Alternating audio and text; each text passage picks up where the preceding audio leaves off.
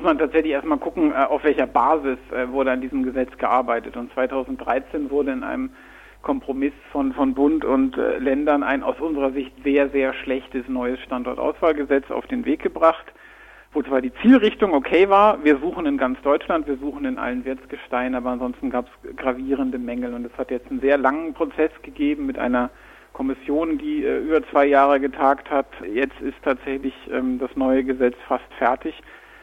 Insofern ist es nach einem so langen Prozess auch nicht überraschend, dass es Verbesserungen gibt. Aber es gibt aus unserer Sicht tatsächlich äh, deutliche Verbesserungen beim Thema Rechtsschutz, ähm, beim äh, Thema Öffentlichkeitsbeteiligung, wo das äh, alte Gesetz eigentlich äh, völlig unklar war und jetzt ist ziemlich klar geregelt, über welche Beteiligungsstrukturen die potenziell betroffenen Regionen tatsächlich dann auch mitwirken können.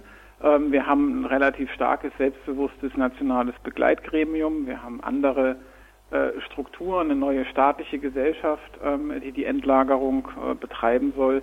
Also es hat gravierende Veränderungen gegeben und äh, ich denke auch, dass es uns gelungen ist, auch als BUND, die wir da aktiv mitgearbeitet haben, innerhalb dieses neuen Gesetzes mögliche Benachteiligung für den Standort Gorleben relativ äh, stark zu minimieren. Aber, und da sind wir beim Grundproblem, es bleibt bei dem Mangel des Gorleben nach wie vor in dem Verfahren ist. Insofern haben wir, was man an diesem Beispiel ganz gut sieht, das Problem, wir haben ein Gesetz, was verbessert wurde, was tatsächlich jetzt auch ein besseres Verfahren auf den Weg bringt, was aber einige gravierende Mängel hat und deshalb äh, sehen wir es nach wie vor ähm, unklar, ob es gelingt, mit diesem Gesetz ein vernünftiges Verfahren auf den Weg zu bringen. Sie haben die gravierenden Mängel auch angesprochen. Sie sprechen unter anderem von einem lückenhaften Exportverbot. Wo sind da die Lücken?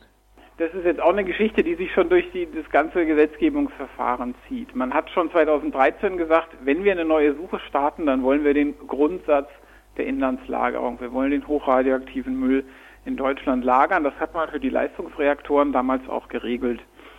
Es gibt aber das große Interesse, vor allen Dingen des Bundesforschungsministeriums, ähm, Müll, der in Jülich in Nordrhein-Westfalen lagert, über 150 äh, Kastoren aus dem sogenannten Hochtemperaturreaktor dort zu exportieren. Aus unserer Sicht ist das ein Leistungsreaktor, hätte der damals schon unter das Exportverbot fallen müssen.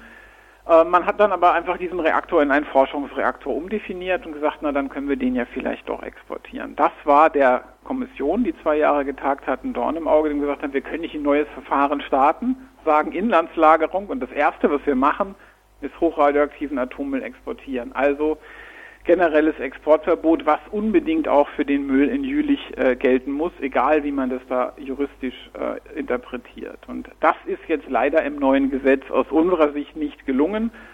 Je nachdem würde ich mal sagen, wer das neue Gesetz interpretiert, ob es das Umweltministerium ist oder das Forschungsministerium, ähm, haben wir ein Exportverbot für Jülich oder nicht. Und das bedeutet weitere Unsicherheit und wahrscheinlich weitere äh, Machtkämpfe innerhalb der Bundesregierung, ähm, ob dieser Müll äh, zumindest optional in die USA exportiert werden kann oder nicht. Sie haben auch eben den Rechtsschutz angesprochen. Den haben Sie in Ihrer äh, Pressemitteilung sowohl äh, unter den Verbesserungen aufgelistet als auch unter den Mängeln.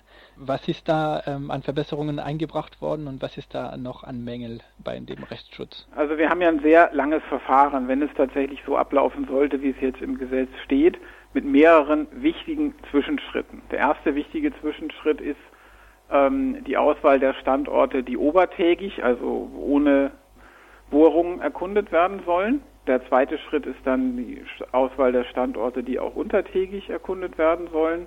Und am Ende steht dann die Entscheidung, an welchem Standort ähm, so ein Lager genehmigt und gebaut werden soll. In dem alten Gesetz war es so, dass nur an einer Stelle zwischendurch mal Rechtsschutz möglich war gerade nicht am Ende, wo es um die Auswahl der Standorte geht, was aus unserer Sicht ein gravierender Mangel war. Da haben wir als BUND uns auch in der Kommission sehr stark dafür eingesetzt, ähm, dass dort unbedingt Rechtsschutz äh, möglich sein muss. Das ist jetzt auch so. Insofern gibt es tatsächlich eine, eine Verbesserung im Gesetz, dass an der vielleicht wichtigsten Stelle, wo es dann wirklich um die Auswahl des konkreten Standortes geht, auch eine gerichtliche Überprüfung möglich ist. Was fehlt, ist tatsächlich an der ersten Stufe. Also wenn jetzt in drei, vier Jahren oder wann auch immer ähm, die Entscheidung fällt, welche Standorte kommen in das Verfahren, an welchen fangen wir an zu erkunden, dann ist genau an dieser Stelle kein Rechtsschutz möglich. Das heißt, wir haben später das schon und an dieser wichtigen ersten Entscheidung im Verfahren nicht. Und das halten wir nach wie vor gerade auch für das Thema Vertrauensaufbau in dieses Verfahren für einen gravierenden Mangel. Insofern Verbesserung ja, aber aus unserer Sicht nicht ausreichend. Sie haben auch als äh, gravierenden Mangel die Transparenz aufgeführt. Äh, wo fehlt es an Transparenz? Also das werden wir dann in der Praxis äh, noch erleben. Es ist zumindest so, dass das Gesetz längst nicht so eindeutig ist, wie es vom BUND oder auch von der Atommüllkommission äh, gewünscht wurde. Ähm, klar ist, ähm, dieses Verfahren kann nur mit einem Maximum an Transparenz äh, gelingen. Ansonsten wird sofort äh, Misstrauen in das Verfahren, in die Datengrundlage, in die Auswahl und ähnliches entstehen. Und deshalb äh, hatten wir gefordert, es muss äh, der Grundsatz gelten, dass alle Unterlagen des Verfahrens grundsätzlich veröffentlicht werden in einem öffentlichen Register und, und nur wenn wirklich und dann auch nachweisbar äh, Gründe dagegen sprechen, Persönlichkeitsrechte oder ähnliches, äh, darf das nicht erfolgen. Und ähm, es steht zwar ein Transparenzparagraph jetzt im Gesetz drin, aber diese Umkehr, dass eigentlich im Grundsatz alles veröffentlicht werden muss, nicht, sondern ähm, nur alle wesentlichen Unterlagen und das äh, birgt aus unserer Sicht zumindest die Gefahr, dass keine umfassende Transparenz in dem Verfahren herrscht. Es kommt aber jetzt natürlich in der Praxis vor allen Dingen darauf an, wie die Akteure damit umgehen, ähm, die hoffentlich auch ein Eigeninteresse an, an äh, größtmöglicher Transparenz haben, um eben nicht in, in den Verdacht zu geraten, wesentliche Sachen ähm, hinter verschlossenen Türen zu entscheiden. Ganz wichtiger ähm, Schritt in dem äh, neuen Verfahren ist ja tatsächlich, dass in, in allen Ländern und in allen Wetzgesteinen äh, gesucht werden soll. Und das steht auch so im Gesetz.